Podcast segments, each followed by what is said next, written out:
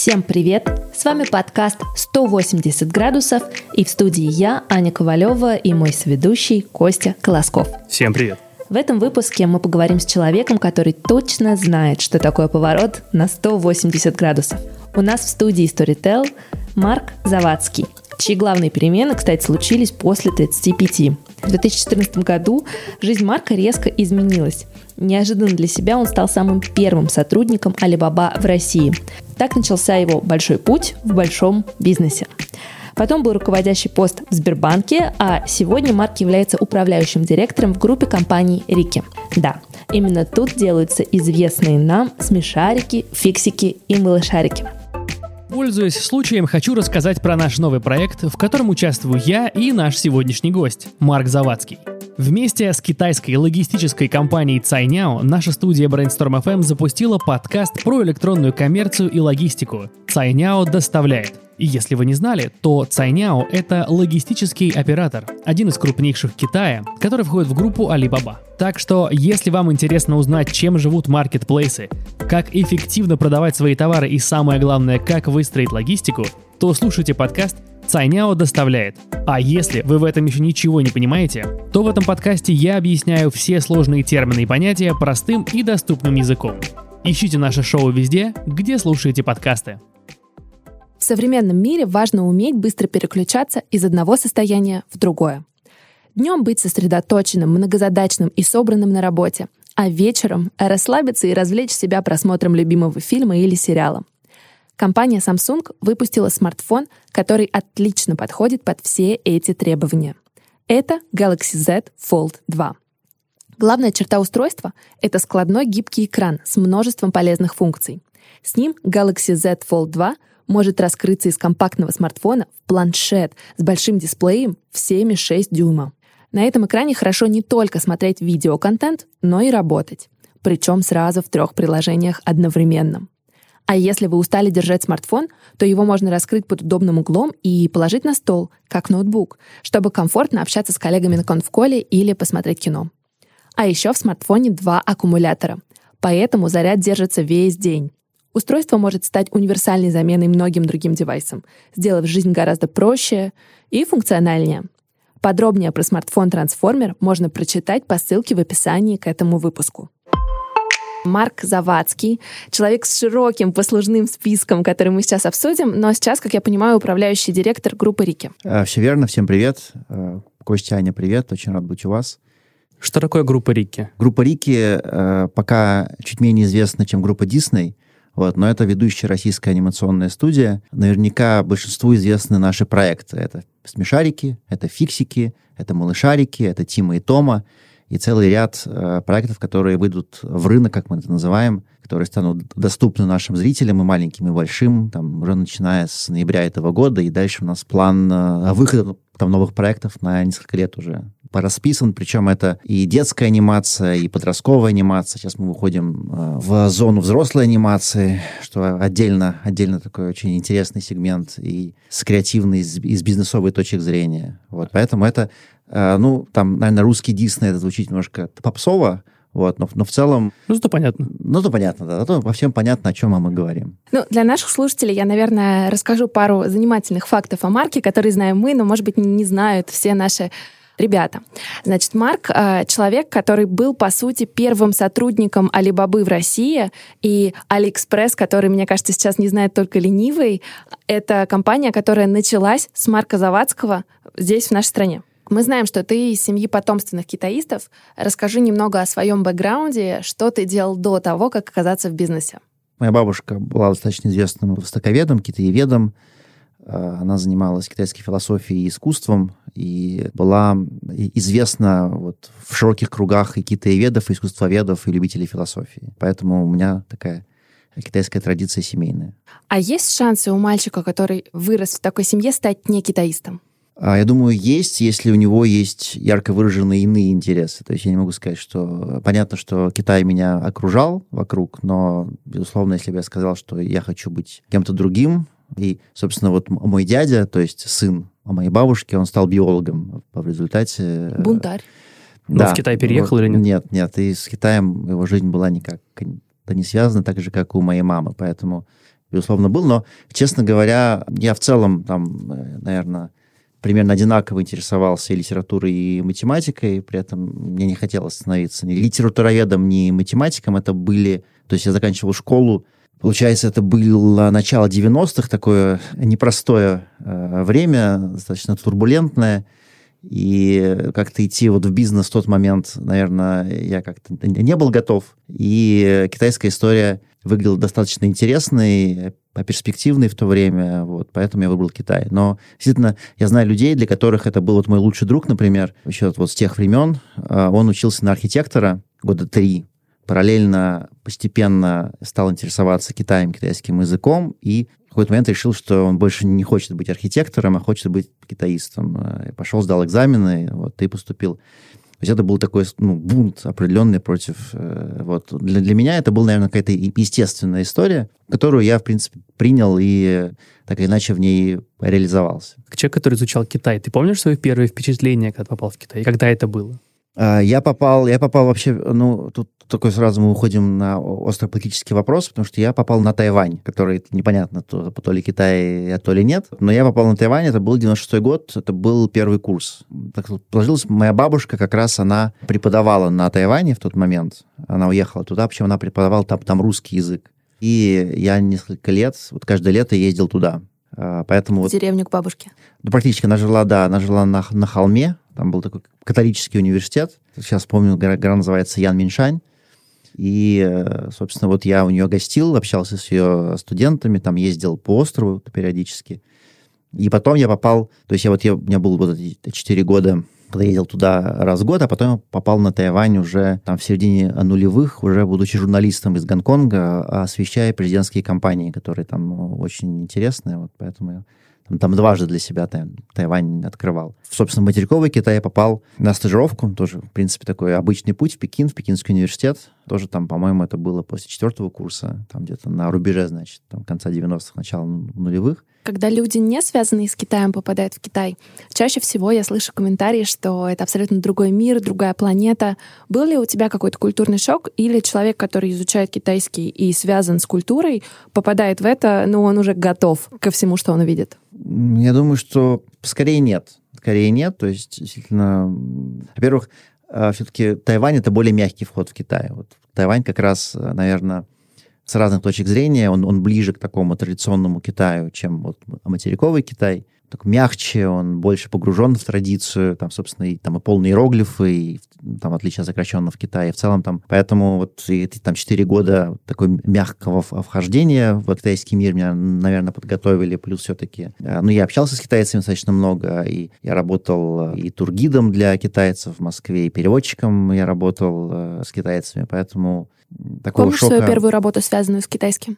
Вот я не помню, какая из них была первой. Было три примерно в одно и то же время. Собственно, первая это работа тургидом, и тогда же, по-моему, написал свою, одну из своих первых статей о том, как устроен турбизнес э, вокруг китайцев в России. Это был такой отдельный интересный мир. Вторая работа был такой, может, до сих пор есть Джон Булл Паб, по-моему, на Кутузовском. Полубандитское в то время это было место, и в какой-то момент там решили открыть э, китайскую кухню и завезли пять китайцев-поваров из провинции Сычуань.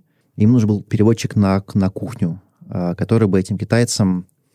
Ну, там был такой непонятный, то есть, с одной стороны, надо было им переводить, с другой стороны, когда был вал заказов и накладывать блюда из... То есть такой был от разнорабочего до там, переводчика. Меня туда там привел мой сокурсник, и мы там посменно работали. И это была интересная работа, ну и, и вкусная в тот момент. Можно было, в принципе, там закрывали глаза на то, что можно было выносить готовые там, блюда да, для друзей. Мы там организовывал разные вечеринки. И третья работа это была гонконгская компания, которая производила калькуляторы. В тот момент это была какая-то такая большая история. Там тоже была как бы работа а переводческая, но мы в основном с китайским менеджером мотались по рынкам и выбивали деньги из мелких торговцев. Там афганский был рынок какой-то, там другой рынок, и вот и мы ездили, собирали деньги с них. Вот, и я, Школа бизнеса, я, которую да, прошел Марк кросс, Завадский в 90-х. Кросс-культурные коммуникации, там, собственно, пытался вот найти какой-то вот, там общий язык между этими людьми. Я на всякий случай уточню. Выбивали деньги за должность перед компанией или что это? Да-да-да. Ну, не выбивали. Я, честно говоря, я уже плохо помню. Но вроде там каких-то эксцессов не было. Хотя какие-то такие были э, явно не, не белые там вот эти все компании со всех точек зрения, да, но вот была достаточно крупная компания гонконгская, ну, тогда, в принципе... Ну, так работало был, все, был, наверное. Был, да, был так устроен, и вот какие-то такие были э, первые работы. Ну, а, насколько я знаю, прежде чем вернуться в Россию уже в бизнес, ты тоже работал в Гонконге. Да, у меня, ну, давайте, да, чтобы какая-то хронология да. в глазах э, слушателей... Э, Что было дальше, да? Сложилось, да, то есть я собственно, учился, учился, там была магистратура, какие-то работы. В тот момент я уже начал заниматься журналистикой, тоже мой путь в журналистику был там не очень гладким, достаточно сложно. Э, вот первые работы были я в каких-то странных очень изданиях. В журнале «Крестьянка» я вел какие-то полосы. Были очень, очень странные места. Я работал в какой-то был под какие-то выборы какие-то левые создали газету «Независимое обозрение», где я вел международную полосу в каком-то в подвальном помещении. И часть из людей, которые там были, потом стали профессиональными революционерами в России. Ну, в общем, какие-то были такие достаточно странные работы, но мне было интересно писать. Как я сказал, мне, в принципе, была интересна литература, и, собственно, журналистика казалась э, интересным жизненным выбором. И я вот э, в одну из моих стажировок в Китае начал писать для итогов. Тоже, наверное, мало кто помнит эту историю, но были там... Сначала были итоги, которые были настоящие итоги. Потом, э, когда у Гусинского забирали... Гусинский, не знаю, ну, может быть, вы поясните для молодой аудитории, кто это. Когда у него забирали НТВ, забрали и итоги, и та команда ушла и создала журнал, который назывался «Еженедельный журнал». Я как-то на стыке этого, я был тогда вот в Китае, а потом вышел работать в этот, журнал. И занимал... Уже в России? Уже в России, да. И там занимался сначала международкой, потом какое-то короткое время внутренней политикой даже я занимался. И писал тоже статьи про выборы, и брал интервью у Хакамады и у Немцова в том числе. Там было, на самом деле, много разных странных историй, но... Ты помнишь свое прям первое большое интервью? Даже, наверное, не большое, а важное для тебя. Вот прям первое, наверное, Э, могу сейчас вспомнить. Ну, может быть, не первое, а то, которое тебя как-то удивило или, не знаю, ты волновался перед ним, не ожидал, что такое вообще ну, будет. Ну, я скажу, я в целом очень волновался, потому что, ну, может быть, это сейчас заметно, я заикаюсь, а в тот момент я заикался очень сильно. Для меня в целом моменты интервью, особенно телефонных, это был такой достаточно большой челлендж. Поэтому, наверное, я вспоминаю скорее вот эти вот необходимость преодолевать физические ограничения в первую очередь. Для меня любое интервью было очень волнительным. И не скрою, были моменты, когда я пытался позвонить кому-то по телефону, и мне не получалось начать разговор, человек просто уставал ждать и бросал трубку. Такое тоже было. Вот. Поэтому я вышел работать в новостное агентство в результате. После всего этого, и совершенно случайно я зашел на сайт РИА Новостей, а тогда РИА Новости, ну, тогда это просто было какое-то совершенно непонятное место э, в тот момент. То есть никто туда за новостями не ходил, я даже не помню, как это попал. И там был баннер «Ищем корреспондентов в, в Гонконге и Шанхае». И я тоже совершенно как бы нажат на этот баннер, там был какой-то адрес, я послал там туда какое-то очень короткое письмо, через полчаса мне позвонили, пригласили на встречу. И так, собственно, я туда сходил, меня взяли, я уехал в, в Гонконг. Тогда в тот момент как раз... Корреспондентом РИА Новостей. Ну, главой бюро, там, по сути, я там был один, то есть я там от, открывал этот, там, там не было никого от РИА Новости. Там был только ТАСС в тот момент. И мне предложили на выбор Шанхай или Гонконг. Я подумал, что Гонконг звучит как-то интереснее. А ты был там до этого? Нет, не был, не был. Да, ну и это была одна из причин. Ну и плюс все-таки Гонконг имел некий, ну и до сих пор какой-то ореол некой недоступности, и в Гонконге найти работу сложнее. То есть в Шанхае в тот момент было легко найти работу. Сейчас намного сложнее, чем тогда. А, тогда было, в принципе, легко найти работу. А, а в Гонконге намного сложнее. Там другие правила, там выше уровень жизни, там, там дороже, дороже жить. все, да. Там меньше каких-то таких, ну, таких русско-китайских бизнесов, на которых можно было бы работать. Собственно, вот я с 2000, э, получается, четвертого по 13 я жил в Гонконге, а параллельно передвигаясь по всей, там, по Китаю, по Юго-Восточной Азии, иногда там заезжая в Америку тоже. А ты помнишь вот эти ощущения, когда ты оказался в Гонконге, но уже с работой, уже, можно сказать, успешный человек приехал. И, ну, это же очень круто по сравнению а, там с твоей предыдущей жизнью, и когда там ты говорил журнал «Крестьянка», а сейчас это серьезное агентство «Информ», серьезное... Не, ну, мне было очень приятно, ну, конечно. Ну, как мне и в ЕЖ мне было, назывался сокращенно ЕЖ, это тоже была, ну, мне очень нравилась эта работа, эти люди, которые там работали, поэтому это, конечно, была моя первая настоящая работа, но, конечно, наверное, это были первые такие на тот момент для меня большие деньги, какие-то бюджеты на квартиру, какие-то там бюджеты на машину там, или такси. Конечно, ну и при этом и вызовы, потому что в Гонконге не было новостей. Вот первое, с чем я столкнулся, когда я туда приехал... Не о чем писать. Что, да, вот выяснилось, что вот в таком, наверное, классическом э, смысле там, российского агентства новостей в Гонконге не было особых новостей. Поэтому их приходилось, э, ну, как бы создавать, что ли. Их приходилось вот постоянно... А как? Расскажи, что это означает. Теленовости тогда сменилась команда полностью. Тогда пришла Светлана Тамиранюк, руководитель новостей. Она взяла себе Ирину Демченко руководить. Э, мне кажется, у нее была вся новостная часть. Вот Ирина взяла меня в тот момент. И там, ты был единственным человеком в Гонконге. Ну, конечно. Да. А Ирина пришла из русского Reuters. Поэтому вот амбиции были сделать из такого пропагандистского, по сути, издания, сделать действительно мощное новостное агентство, которое бы конкурировало там, ну, понятно, со всеми, началась эта гонка за то, кто, кто первый, там, миллисекунды, то есть, ну, по сути, действительно, была попытка, мне кажется, успешная, там, построить там самое это передовое российское новостное агентство. И в Гонконге был я и ТАСС. И было несколько как бы вот источников вот этих новостей. Во-первых, ну, понятно, это, это какие-то СМИ. И в Гонконге там выходило несколько изданий на китайском и на английском, которые писали иногда о Китае то, что там не писалось в китайских источниках, да, и это, в принципе, был источник некой э, там информации, и поскольку, ну, разница во времени, да, то есть ты встаешь утром, ты смотришь, там, читаешь эти СМИ, и делаешь какие-то новости, да, и они, в принципе, в России про это еще никто не знает, и здесь как бы мы, там, я конкурирую с китайским корреспондентом, то что же там непонятно, кто об этом пишет. И, и может быть, разные какие-то там, там видения каких-то вещей там, там могут быть. А вторая история, как ни странно, это землетрясение. Потому что в Гонконге находится обсерватория, которая фиксирует разные землетрясения. И как-то она быстро их фиксирует. Поэтому достаточно много, ну, в общем объеме, да, новостей. Это было какое-нибудь землетрясение, да. Я вот очень часто первым со сообщал об этом в России, о том, что, ну, вот зафиксировано, там какие-то молнии выходили. Тайфуны тоже такая отдельная история. Такой вестник погоды из Гонконга. Ну, в том числе, да. Погода и таких штиль. плохих новостей. Нет, ну, штиль, к сожалению, мало кого интересовал. А дальше начиналась уже, собственно, такая журналистская работа, потому что надо было выискивать э, инфоповоды, причем э, там часто не связанные с Гонконгом. То есть я ходил на все мероприятия публичные, которые были в городе. Я брал интервью у всех спикеров, которые выступали на любые практически темы. Ну и из этого делал какие-то интервью с экспертами. И получались там материалы очень разные. Несколько раз там я попадал там на, вот, на главную новость со своим каким-то вот именно эксклюзивным. Мне как раз было, конечно, интереснее вот такие вещи делать. В какой-то момент, вот я тоже помню такую журналистскую удачу условную, я попал в какую-то поездку, единственный российский журналист, меня позвали в поездку в Китай, в Пекин, в штаб-квартиру НУАК, армии Китая.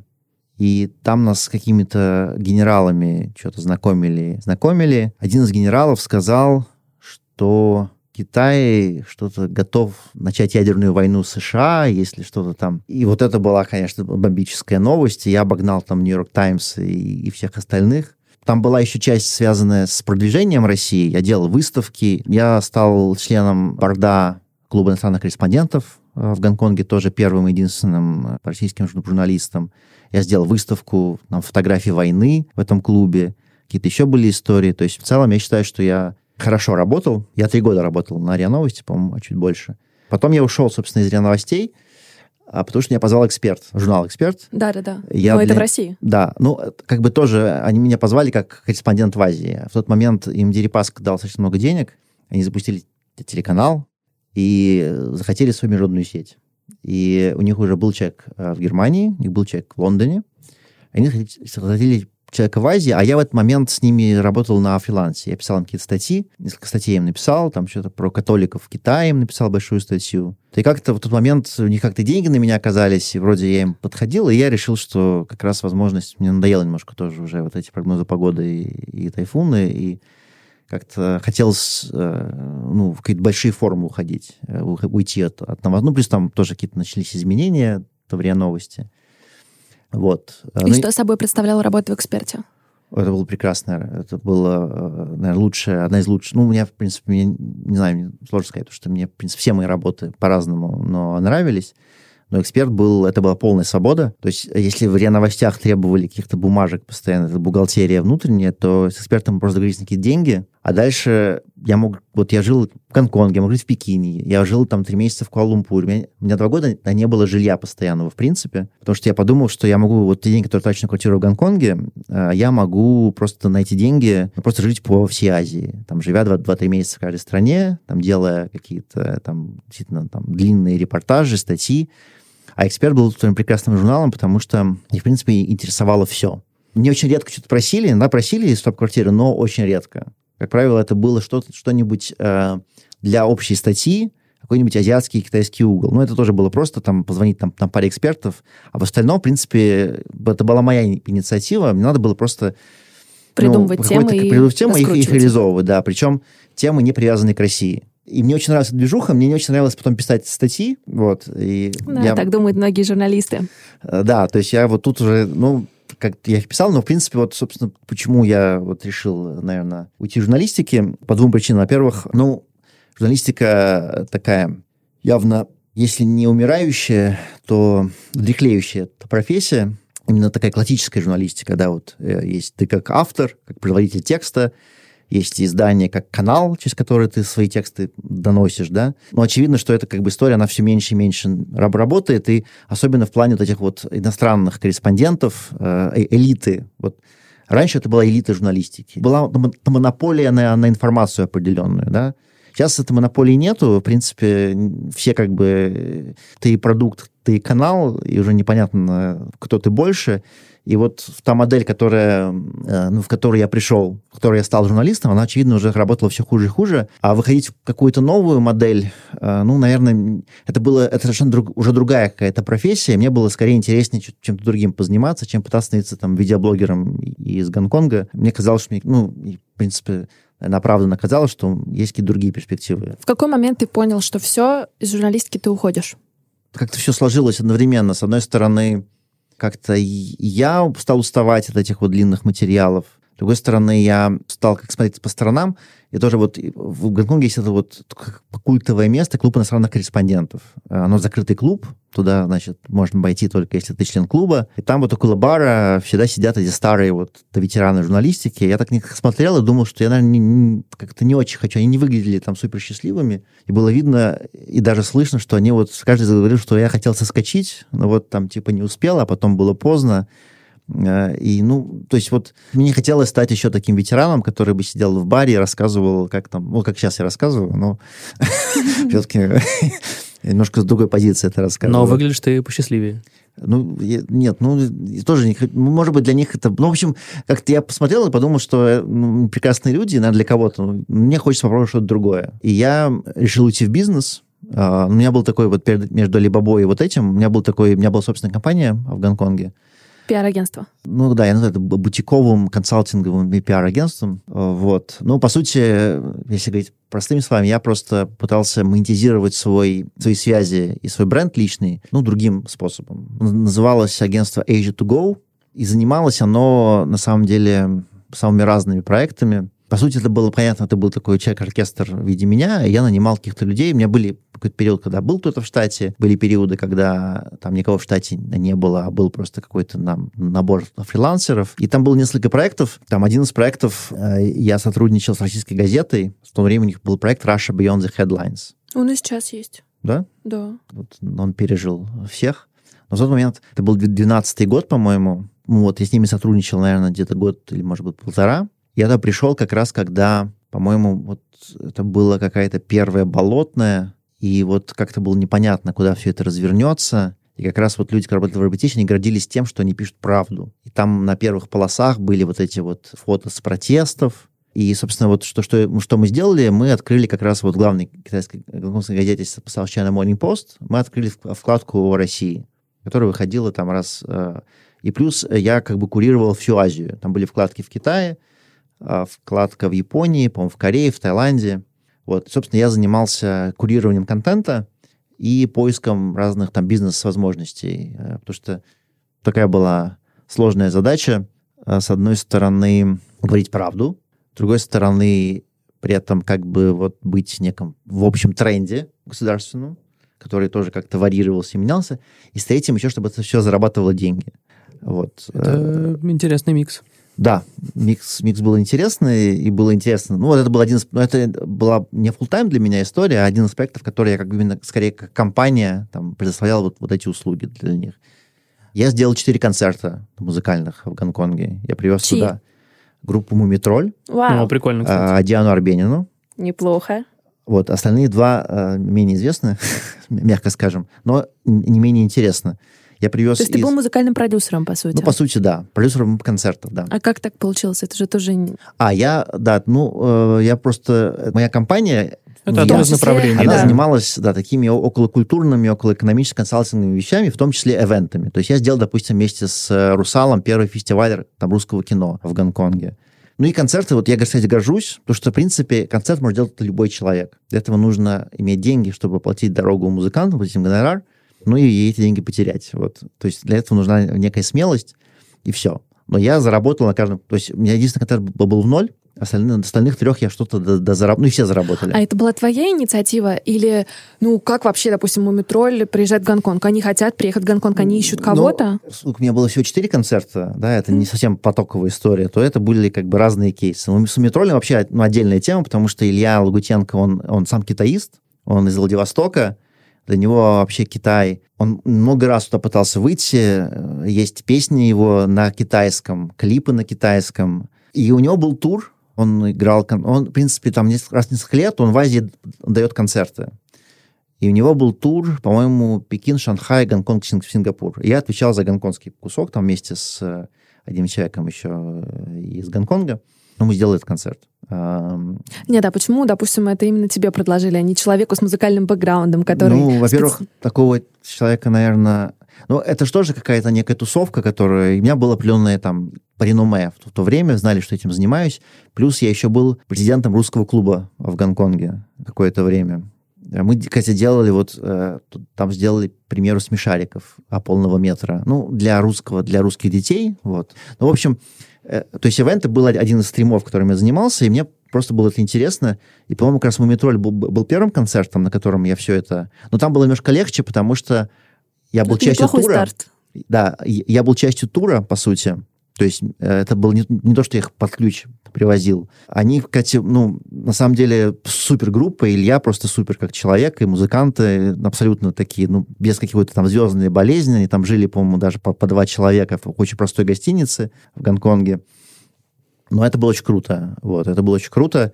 Ну, опять же, наверное, по меркам там Москвы, но там было около тысячи, тысячи человек, там съехались со всего там юга Китая, русские в основном, конечно, хотя я сделал там пару публикаций в местных СМИ, о том, что приезжают, но, конечно, очень сложно продавать русскую музыку. Вообще в Гонконге очень, очень плохая музыкальная сцена. Это город не, не для музыкантов. И там очень мало мест э, таких правильных, то есть э, для, для концертов. А потом как-то мне это понравилось, и я подумал, что неплохо было бы там, этим заниматься уже более профессионально. И вот у меня было еще три э, вот этих опыта. Но Диана Арбенина, она приехала, к счастью, без ночных снайперов, поэтому, ну, по сути, это была она и ее... И она тоже была где-то в Сингапуре уже. То есть ей просто ну, пришлось... Ну, я платила ей билеты в Гонконг, там, гостиницу, там, ну, и гонорар. И гонорар тоже в тот момент, поскольку ну, все понимали, что это такая си- ситуация, то это был скорее э, некий процент от сборов. Мгм. А два других э, я привез из Новосибирска э, такой есть проект музыкальный, называется «Буготак». Это сибирский чувак, который параллельно там и программист, и музыкант, и он, у него горловое пение, а и он играет одновременно на, на 10 инструментах, и он там горловым пением там делает металлику, нирвану и свои песни. У него такой очень сибирский кон. Вот это еди- единственный, где я в ноль вышел. Вот на нем не получилось. Было такое Не оценила да, гонконгская но, аудитория. но вот еще мой пос- последний мой проект я привез э, из Японии. Я привез ансамбль, который играет на инструменте, который называется матрюмин. Матрюмин — это термин вокс. Знаете, что такое термин Нет, вокс? очень много сложных слов. А термин вокс — музыкальный инструмент, который придумал российский изобретатель, по-моему, зовут Теремин, вот забыл имя, сейчас вылетело из головы, а, который, по сути, ты играешь, а, он, я вот сейчас, наверное, не смогу, наверное, правильно это объяснить, но вот так вот ты его ставишь, и ты играешь, изменяя волны. То есть ты не прикасаешься к инструменту, и, и он так звучит, как, как а, такой высокий голос. То есть, типа, ты перед ним машешь рукой? Да, да, да. Машешь рукой, и как бы от того, как ты машешь, ты, ну, ты, по сути, можешь сыграть все, что угодно. Уважаемые слушатели, если вы когда-либо сталкивались с таким инструментом, пожалуйста, напишите нам 180 собакаbrainstorm.fm. Нет, это популярно. Это, ну, вот, вот тут точно какая-то есть своя секта и субкультура вокруг этого. Но что делали в Японии? Это они же, они же японцы. Они термин «вокс» засунули в матрешку. И это назвали матрюмин и стали играть, по сути, на матрешках. Я это увидел совершенно случайно. И понял, Решил, вот, что вот, вот, вот что нужно вести. Я привез там э, вот этот вот... Я с ним в друзьях в Фейсбуке, мы там периодически обмениваемся. Вот есть э, э, энтузиаст в Японии, его зовут э, Масами Такиучи. Он приехал с шестью своими ученицами, и вот они устроили концерт э, и мастер-классы для, детей мы сделали, и для родителей. Вот, и какие-то продали там, они какие-то матрешки свои эти продали. Это было очень интересно им заниматься, но э, я вот, можно сказать, оседлал какую-то вот эту историю про русско-китайское, русско-гонконгское сотрудничество, но она оказалась очень локальной все равно. Даже с выходом на Китай все равно эта история была, ну, ты прилагал какие-то усилия, но поскольку сам, э, сам, сама ниша, сам рынок, и она была очень маленькая, то, в принципе, результаты были тоже интересны, и было, этим было реально интересно заниматься всем. Э, но хотел чего-то большего. Вот. Ну и в Гонконге в тот момент я уже был достаточно там долго, и решил вернуться в Россию, и в тот момент как раз совпало с тем, что Alibaba искала э, представителя в Москве, как а. ты узнал о том, что они ищут представителя в Москве? Я просто для наших слушателей поясню, это не то чтобы такая открытая вакансия, которая висит в интернете, и можно кликнуть на баннер и податься.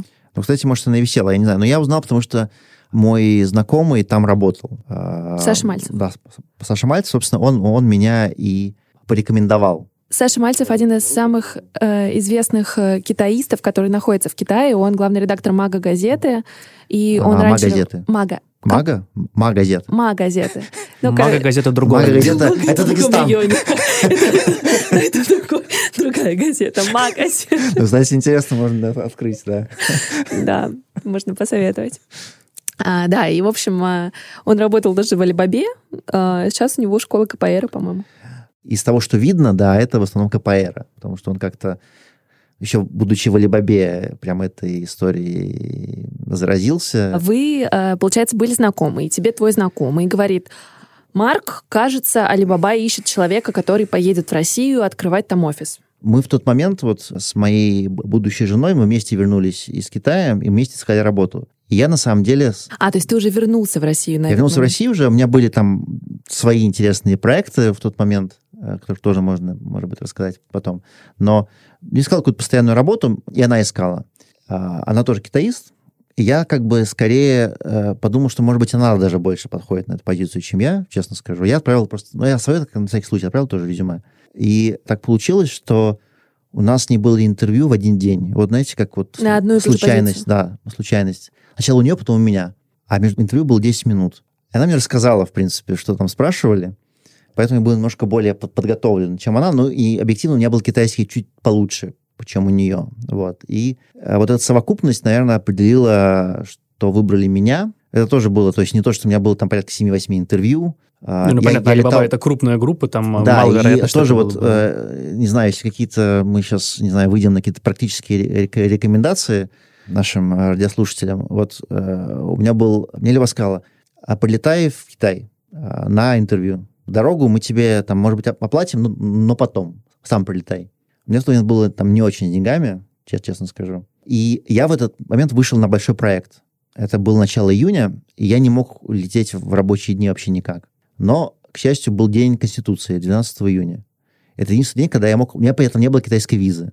У меня единственный был вариант, поскольку в Китае есть, есть транзитная виза. А, то есть, на 23 ты, часа или на сколько? Ну, что-то такое, да. Там, там менялось периодически. Но, в общем, я мог, э, я мог прилететь э, Москва, Шанхай, Ханчжоу, Шанхай, Гонконг, Москва. Мне нужно было все сделать там за, за, за два дня. Поэтому я две ночи провел в самолетах, но я как бы туда прилетел, провел эти там, там три интервью у меня было. И там тоже там как бы вот вали такая культура, что, ну, так, позаботься о себе сам. То есть как-то я только как-то приехал, мне встретил, ну, говорит, поезжай в другой офис там что-то мне какой-то там адресок написали, там встретишься еще с, с таким-то человеком, да, значит, я сам на такси, что-то нашел такси, доехал до другого офиса, нашел этого человека, там тоже как-то, она мне провела интервью. То есть такой, ну, немножко такой ну, там выплывешь, выплывешь, не выплывешь, если забудешься и не найдешь этот офис, ну, видимо, как бы и не надо тебе... Что в целом, судя по твоему предыдущему опыту, очень твоя история. Да, если ну, я знаем... как-то подошел. То есть я, э, у меня не было раньше. опыта никакой электронной коммерции, но для Alibaba это было не страшно, потому что они в целом, Alibaba в тот момент, по крайней мере, была компанией, которая в целом скорее негативно относилась к предыдущему опыту. Они считали, что они все переизобретают все равно, и как бы и у них был негативный скорее опыт вот найма людей, таких топовых людей из э, таких больших компаний там западных, которые не приживались там, и поэтому они скорее искали там человека какого-то близкого по духу себе, человек, который э, как бы доказанно умеет работать в одиночку, у меня как раз вот весь мой опыт, собственно, я всю жизнь работал один, да, то есть я работал на сравнительно большие компании, там, не знаю, там, эксперт РИА Новости, но при этом я, в принципе, сам себя как бы руководил, да никто там давно не стоял. Ну и там знание Китая, китайского, какой-то какой все-таки, ну, там личный бренд, а, а у меня он в тот момент был такой, скорее журналистский, там, экспертный, да, что я там по Азии, по Китаю, потому что нам нужно было в том числе заниматься там пиар и HR вопросами. И как-то вот по совокупности, наверное, я подошел. Ты помнишь момент, когда тебе дали офер? Свои ощущения? Не, ну я так не помню, но я был очень рад. Я был очень рад. Как и... ты праздновал? Ну, я был, ну не стесняйся. Я, не, я не помню, потому что я был, у меня был проект большой. Я э, работал с одной группой компаний, которая сейчас не в части. Я для них делал большой проект в Китае, я поэтому был параллельно очень, очень занят. И там был такой серьезный проект, и я ездил там в Китай и так далее, поэтому там тоже там не было какой-то возможности. Но я Ну, просто я, там уже достаточно серьезные перемены в жизни. У тебя до этого журналистский бэкграунд, там, опыт музыкального продюсирования, как мы Но узнали. я это воспринимал... Нет, ну, я как бы я это воспринял как некий первый шаг, потому что я понял, что это какой-то аванс, что, то есть я не могу сказать, что вот вес взят, и можно... То есть, страшно было? Нет, не, не было страшно, но было волнительно. Было волнительно, и... А волнительно, что не справишься? Или ну, что? и это тоже, да. И, и э, что вообще непонятно, чем, чем заниматься. И мне никто как особых, как бы вот на момент э, обсуждений, мне особо никто мою работу будущую не, не, не мог описать, честно говоря. А в чем она в итоге заключалась? То есть, как бы, что это из себя представляет? Но она сильно менялась, потому что и бизнес сильно менялся, степень локализации сильно менялась. То есть если вначале это было а, решение тех вопросов, которые не получалось решить из Китая по самым разным, да, потом это было управление там каким-то офисом в Москве, локализация бизнеса серьезная, GR, PR, ну, в принципе, все, то есть э, про, про развитие российского бизнеса. Вот. Ну, а и ты достаточно рано стал работать уже не один, а с командой. Я работал один, наверное, первые 7-8 месяцев. Я работал один и без офиса. И, собственно, вот я работал без юрлица первые, по-моему, 10 месяцев. Вот потом появилось юрлицо, которое было зарегистрировано на мой личный телефон, который попал в базу данных, и до сих пор мне звонят э, раз в 2-3 дня, пытаются найти Алиэкспресс. Там появился первый человек, по-моему, вот как раз где-то там месяцев через а может даже через... Вот, кстати, он, он недавно отметил пять лет своей работы в Alibaba. Он, он, он до сих пор там работает, вот, второй сотрудник. А, значит, он вот пять лет назад, а я... Ну, ну, больше года, наверное, прошло. То есть я достаточно долго работал один.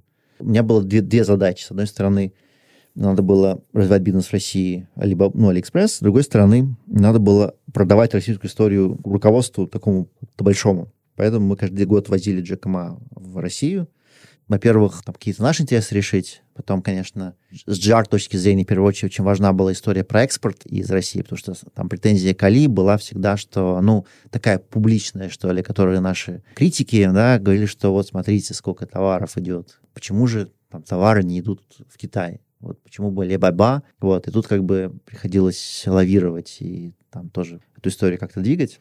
Вот ты сказал, что Алибабу не пугало отсутствие релевантного опыта у тебя и опыта в электронной коммерции. А тебя самого пугало отсутствие бизнесового такого, не знаю, образования? И ну, человек, который просто выводит компанию на такой большой и новый рынок, кажется, должен обладать каким-то, ну, экспертизой.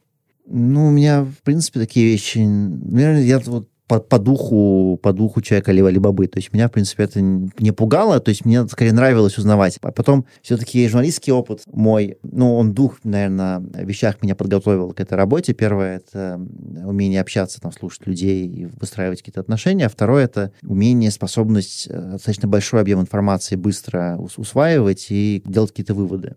Угу. Поэтому, наверное, будь у меня там 3 MBA, мне было бы попроще. Хотя, может быть, и нет. Может быть, я был бы как-то, наоборот, слишком э, Слишком готов. Уперт, да. Вот потому что в тот момент Али действительно, ну, у Джека Ма как бы тоже там, он бывший учитель английского, да, то есть он, он, не, он не то, что человек, который там себя там готовил э, к созданию такой компании. В целом, вот опять же, в Али тогда, сейчас, может быть, там все поменяло, поменялось, но вот было некое вот такое недоверие, что ли, и к внешнему опыту, и к таким академическим знаниям, что ли, бизнесовым. То есть они опирались всегда на какие-то данные, которые есть у компании, ну, на практику, да, то есть там, угу. как там есть такое сказать, внутреннее выражение популярное через русских сотрудников. Али, это нормально делай, нормально будет. Вот это, в принципе, отражает, наверное, подход, как мне кажется, по крайней мере, вот тот подход, который я видел, то что Али, Алибаба, она огромная, да, там наверняка это много зависит от, от тех руководителей, которые там руководят там бизнес-юнитами. А, но в Али это была такая очень эмпирическая история, то есть ты делал, да, такой MVP, постоянный MVP. Ты делал, не получается, делаешь другое, не получается, делаешь другое. Да, какой момент у тебя получается, то, что получается, ты максимально масштабируешь. Собственно, а вот. встречу с Джеком Ма помнишь? Первую? Я с ним встречался в Китае, но в Китае он был, у него, как правило, было меньше времени, он был такой, я просто помню тоже, ездил на форум, Тай организовал всемирный интернет-форум в какой-то момент. Я туда ездил, и я помню, что вот выходит Джек откуда-то, и там человек 300 журналистов или вот такая толпа просто за ним вот идет. Были какие-то переговоры там типа, деловые, в которых принимал участие, хотя он все-таки там отходил уже в тот момент от такой операционных э, историй. То есть он скорее наверное, фокусировался на какой-то глобальной стратегии, плюс какие-то точечные вещи, которые были ему почему-то интересны. Вот Россия была ему в целом интересна. Он, у него есть там какое-то количество друзей в России. В Туве бывает, э, какими-то частными визитами. Ну, у него какие-то свои. То есть он живет, вот он живет действительно какой-то совершенно такой, вот мне было очень интересно узнать про, про его жизнь, вот настоящую жизнь, потому что вот у него она точно полна каких-то историй и вещей, которых там знает очень малое количество людей. Вот у нас было два таких, наверное, поворотных момента в Али, ну, таких, ну, таких немножко анекдотических, с одной стороны, с другой стороны, моменты, которые действительно в каком-то плане определили там, там будущее э, Алиэкспресс. Среди других, конечно, историй. Первый момент был, когда мы обсуждали, стоит ли нам запускать российский бизнес. Вот то, что сейчас, э, ну, локальный бизнес, э, там, конкурента Озона, там, там Wildberries и всему остальному – и Джек был против этого изначально. Почему он был против? Потому что он верит и верил в глобальную торговлю, и ему, ну, может быть, даже там, справедливо казалось, что лучше, лучше фокусироваться на cross-border е, на том, чтобы сделать глобальный маркетплейс, чтобы можно было не, там, не иметь там, 500, там 100 локальных маркетплейсов, а чтобы можно было торговать из любой страны в, в, в любую страну. У него было такое, ну, как видение.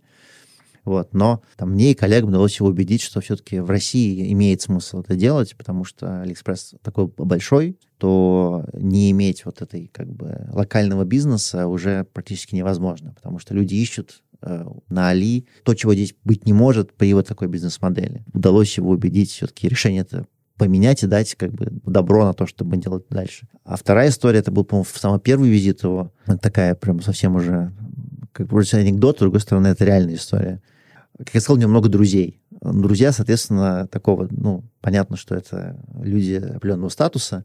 И мы обедаем в Питере, это питерский форум, сделали какой-то отдельный там столик. И Джек говорит, как раз вот там, там сижу я и мой китайский начальник, он говорит, там, Марк, э, Люэй, э, вот вы мне все время рассказываете, что Алиэкспресс популярен в России. А вот мои друзья, говорит, ничего о нем не слышали. вот как вы это объясните? Мы говорим, ну, наверное, ваши друзья там, где ваши друзья, где, ну, понятно, что, вот, говорит, но вот если спросить простой народ, то все знают. Говорит, хорошо, давайте вот сейчас придет официантка, давайте позовем официантку, спросим у нее, знает ли она Алиэкспресс. Вот если знает, то как бы, а если нет, тогда не знаю, в общем. Вопросики. Вы, вы, вы меня обманываете. Так, причем, говорит, только, говорит, не вы ее зовите, а сейчас охранник мой позовет, чтобы было чистый эксперимент. Вот. И она подходит, эта официантка, и, по-моему, он сам решил спросить. У него хороший английский, но э, такой все-таки не прям там британское произношение. А, вот. И он спрашивает там, do you know AliExpress? Так сходу. А официантка, она тоже как бы, ну, мы же в контексте воспринимаем. Поэтому она говорит, do you mean you need another espresso? И тут подумали, что все. Но потом как бы сказали что-то про Алиэкспресс, говорит, да-да-да, я все покупаю, там отличная площадка, вот, так что это был такой волнительный момент, да. А у тебя был какой-то момент, когда ты, знаешь, как вот э, говорят, осмотрелся, э, заглянул назад и ощутил себя, ну, бизнесменом, как бы, как говорят, высокого статуса, потому что до этого вся твоя жизнь, условно, ты был одним из тех, кто мог взять у Джека Ма интервью, а сейчас ты человек, который идет на те же самые переговоры. Вот как ты для себя вообще вот эти перемены ощутил? Тут скорее даже э, вот это ощущение пришло даже не, не в Али, а в Сбере, наверное, куда я пошел после Али, потому что в Сбере, конечно, Сбер более такая, ну, поверх Сбер России это ну, намного больше, чем, чем Али в России, да, и это история про статус, про там, личного водителя, там, машину, кабинет, уважение. То есть там как бы... Вот там, наверное, я, я почувствовал вот... Важным. то есть, ну да, там, там просто это по сравнению с Либобой. То есть все равно Сбер, наверное, по российским меркам сейчас это очень там демократичная такая... Там все ходят в майках, там, да, и так далее. То есть... Это у них обновление. Да, да, да, но, но все равно, все равно это, ну, это там мощь, это статус, и там вице-президент там Сбербанке, это такая как бы, ну... Политическая фигура. Ну и политическая, и вот это как бы, да, вот это статус. А в Али, поскольку все, все такое было вот немножко на коленке и, и так, и... То есть а, в Али ты стартапер? В Али ты в любом случае стартапер, ты все время борешься за... Ну, в Али тоже борешься за ресурсы, но если говорить именно про статус, потому что в Али в целом культура скромности, вот, и она вот педалируется всегда, что вот э, там у нас был тренинг в самом начале, и нам рассказывали вот историю прекрасную о двух старожилах Алибабы, а, которые вот, э, то есть как поехало четыре человека в командировку, типа два вот таких топ-менеджера условных и два сотрудника. И вот они приехали, как-то они разделились, и надо было пасть на встречу. Вот два новых сотрудника поехали на такси, они приехали, а этих еще нет.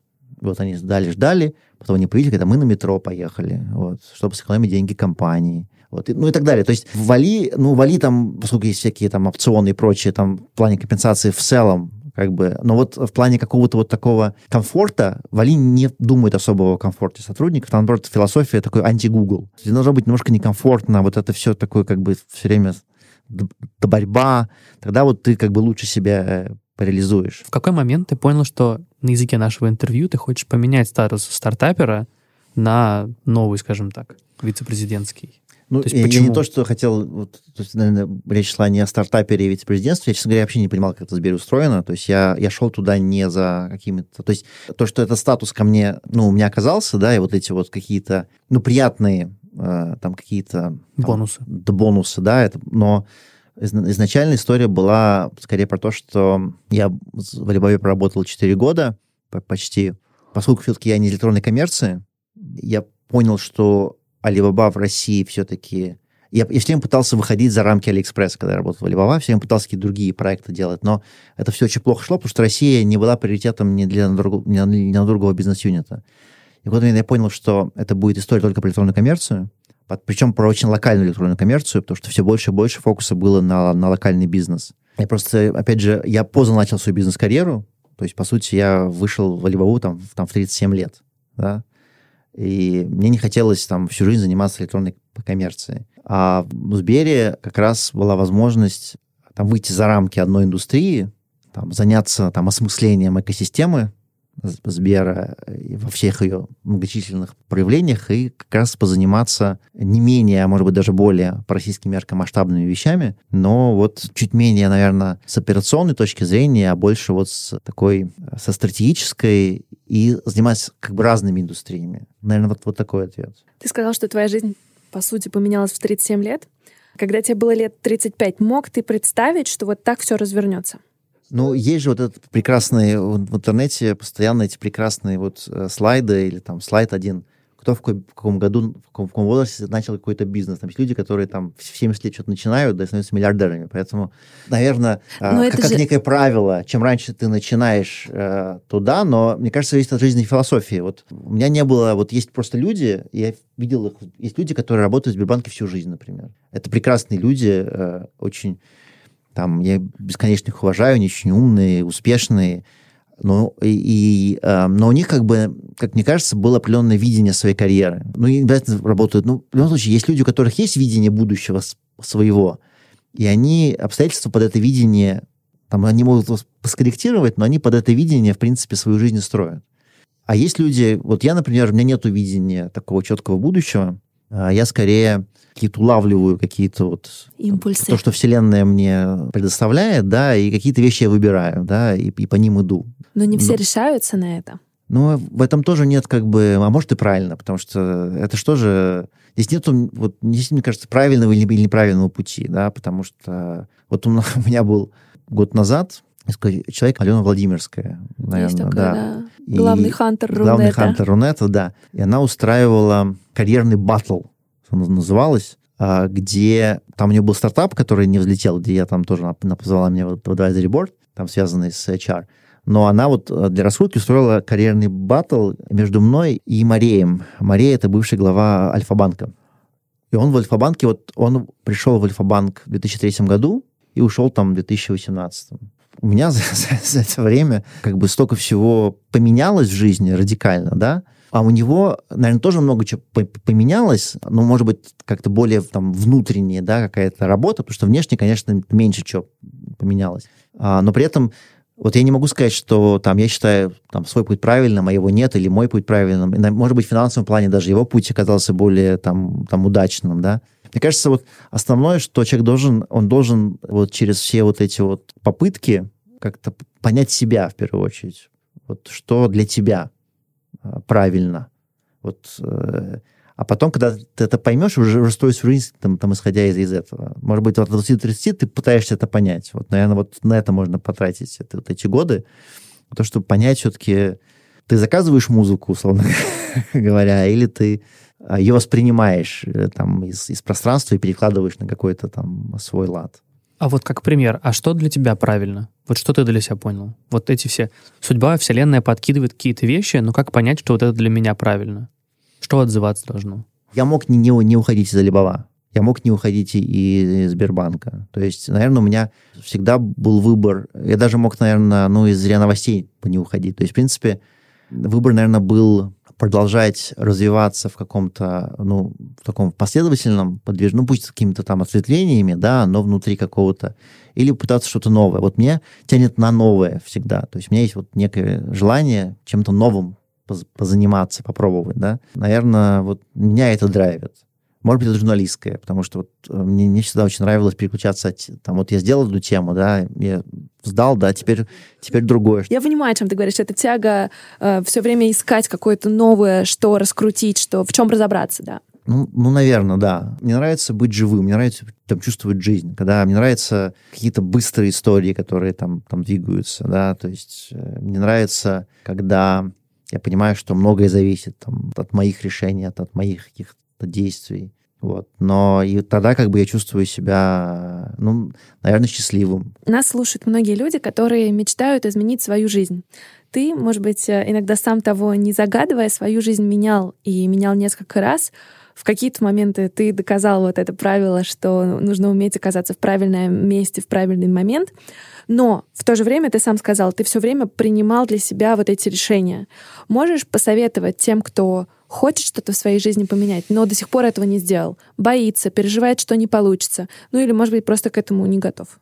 Я, конечно, в каком-то смысле очень, такой алишный, левобашный человек, потому что периодически к нам приходили письма вот от SEO Alibaba с какими-то очередными такими очень резкими кадровыми изменениями по верхушке.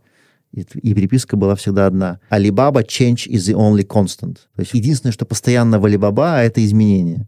Ну, я нормально отношусь к неопределенности, например. Вот я могу жить в неопределенности. Мне комфортно. Я никогда не заказываю ничего впрок. Поэтому вот мне кажется, что вот сказать сейчас так, так грозно посмотреть и сказать, вот не знаю, меняйте работу, разводитесь, уезжайте и прочее, нет. Это правда очень вот разобраться в, в себе. Вот все-таки изменения тоже могут быть э, очень разные. То есть они могут быть, они не обязательно должны быть связаны с переменами, вот так я бы сказал. Что есть изменения, а есть перемены. И изменения могут быть и без перемен да, а они могут быть в какой-то внутренней работе, они могут быть, в конце концов, там, мир дается нам в ощущениях, и счастье, успех, там, это то, как мы это видим, да, то есть ты можешь объективно быть какой-то полной жопе, но при этом быть абсолютно счастливым, да, а сколько, какое количество, там, не знаю, звезд, да, кончали жизнь по самоубийствам, там, на пике, когда, казалось бы, да, ну, все есть там, да, ну, поэтому э, изменения точно нужны всем, изменения нужны всем. И необходимо вот э, для себя выработать личный процесс реализации этих изменений. А к переменам э, я бы относился более серьезно, но если как бы решился, то, то делай до конца, я бы так сказал. То есть вот главное Хорошее не останавливаться на середине. Вот, э, если уж начал, то, то доводи до конца. Наверное, сначала нужно учиться задать себе правильные вопросы, вот, а потом э, на них придут какие-то ответы. Подумать, вспоминать о том, каких состояниях ты, ты чувствуешь себя лучше всего. Опять же, лучше, тут весь лучше может быть по-разному. Может быть, это и хуже для кого-то, но все равно это лучше. Mm-hmm. И вот как-то понять, какие факторы эти состояния определяют, да, и как сделать так, чтобы их было больше в твоей жизни, а не меньше. Вот, может быть, так к этому подойти. Но в целом, это, это наверное, отдельная какая-то наука о том, как разобраться в себе. Называется психология. Вот, и ну, много специалистов. Класс. Спасибо большое. Спасибо. Спасибо. Спасибо.